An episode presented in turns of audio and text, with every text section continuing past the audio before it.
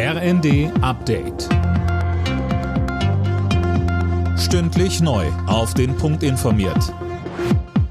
Ich bin Johannes Schmidt. Guten Abend. Deutschlands nächster Verteidigungsminister heißt Boris Pistorius. Der bisherige niedersächsische Innenminister von der SPD übernimmt die Nachfolge der zurückgetretenen Christine Lambrecht. Bundeskanzler Scholz meint, dass Pistorius die Kraft und Ruhe besitze, die man für eine so große Aufgabe brauche. Und der künftige Minister selbst sagt, das Verteidigungsministerium ist schon in zivilen, in Friedenszeiten eine große Herausforderung und in Zeiten, in denen man als Bundesrepublik Deutschland an einem Krieg beteiligt ist, indirekt noch einmal besonders. Und von daher bin ich mir der Verantwortung und der großen Bedeutung dieser Aufgabe natürlich sehr bewusst und bin umso dankbarer, dass sie mir zugetraut wird und werde mich vom ersten Tag an mit 150 Prozent in diese Aufgabe reinstürzen.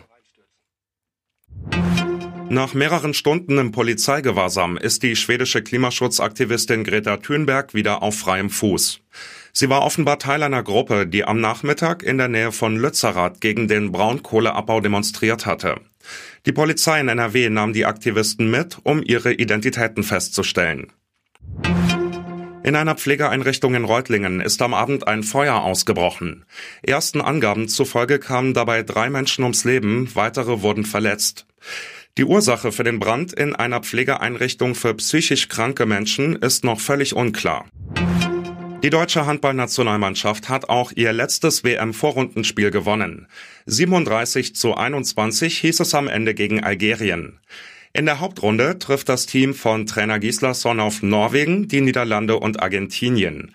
Dazu sagte Nationalspieler Christoph Steinert im ZDF. Ah, das werden drei äh, ganz schwierige Spiele. Äh, wir freuen uns jetzt, dass wir erfolgreich gestalten konnten, sehr alle drei Spiele eigentlich relativ souverän gemacht haben, immer viel Qualität gezeigt haben.